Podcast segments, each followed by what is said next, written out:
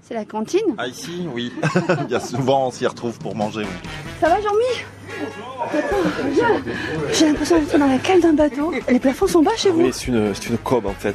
Une cobe, c'est un trou euh, fait par la mer normalement où se situait le, le Cap Cerbère, en bas, le club de plongée Cap Cerbère. Et ici, nous avons la deuxième cobe au-dessus euh, qui a été fait par le grand-père euh, à Valérie euh, Fabriga. Ce qui est génial, c'est qu'il y a les gars de la plongée, des ouvriers, euh, du papier du village, tout le monde se mélange ici. Ah oui, oui, c'est euh, c'est, euh, le centre de vie, c'est un lieu social. On a vraiment l'impression de rentrer dans un navire de, de croisière fluviale en fait. Exactement.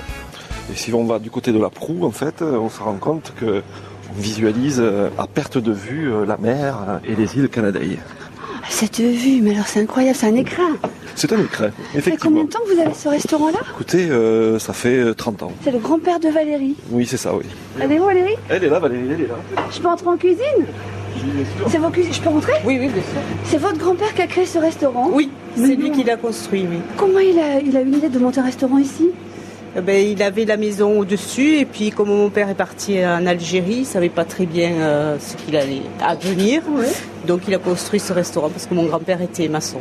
Mais c'est génial Et donc il était en cuisine Euh, oui, un peu. Oui, oui. Vous avez grandi dans, ce, dans cet univers-là, dans ce restaurant. Juste l'été, parce que Ah, c'était, d'accord. ça- c'était ouvert que l'été.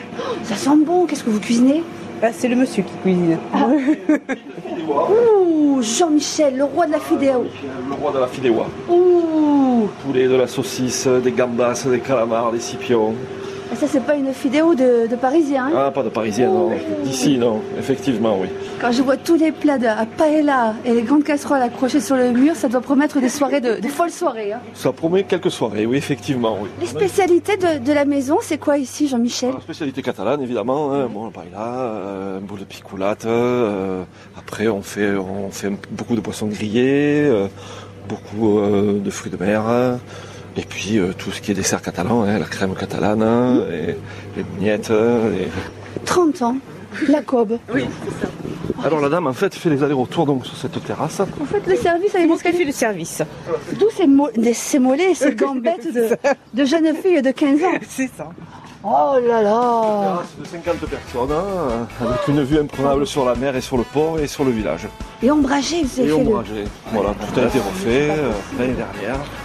On reçoit le monde entier, y compris des cyclistes et des randonneurs, y compris tous les gens du village hein, euh, qui viennent se restaurer. euh, Quand vous voyez ce restaurant qui a été conçu par votre euh, grand-père, qui est toujours là, comment vous vous sentez, Valérie Ben, je sais pas, moi je le vois tout, tout le temps et j'ai toujours vécu ici, donc euh, pour moi c'est ça change pas quoi. Vous vous sentez euh, fière d'avoir eu cet bien héritage sûr, bien sûr, bien sûr.